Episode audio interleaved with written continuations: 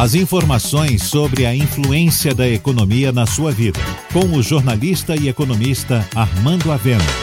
Falando de economia. Há uma boa notícia na área de investimento na Bahia.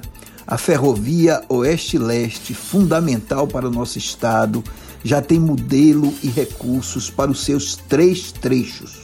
São três soluções. No primeiro trecho, que sai de Ilhéus e vai até Caetité, as obras estão com 76% de execução física.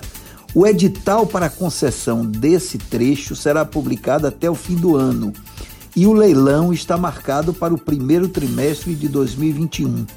Quem deve assumir esse trecho é a Bamin Mineração, que tem um projeto de produção de ferro. O investimento previsto para sua conclusão será de 1,6 bilhão e, ao mesmo tempo, a Bamin já começou a construir o Porto Sul em Ilhéus. A produção de ferro será de até 18 milhões de toneladas.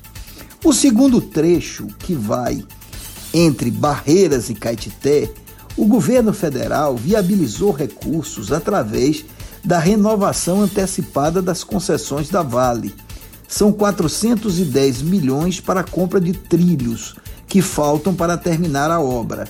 O leilão para a compra de trilhos será feito no primeiro trimestre de 2021. E já para o terceiro lote de Barreiras a Figueirópolis, o Ministério está negociando mais uma parceria com o setor privado. Essa ferrovia muda a cara da Bahia pois cria um novo corredor de exportação, não só de minérios, mas de vários produtos, inclusive produtos agrícolas. É um novo norte para o crescimento do estado da Bahia. Você ouviu Falando de Economia, com o jornalista e economista Armando Avena.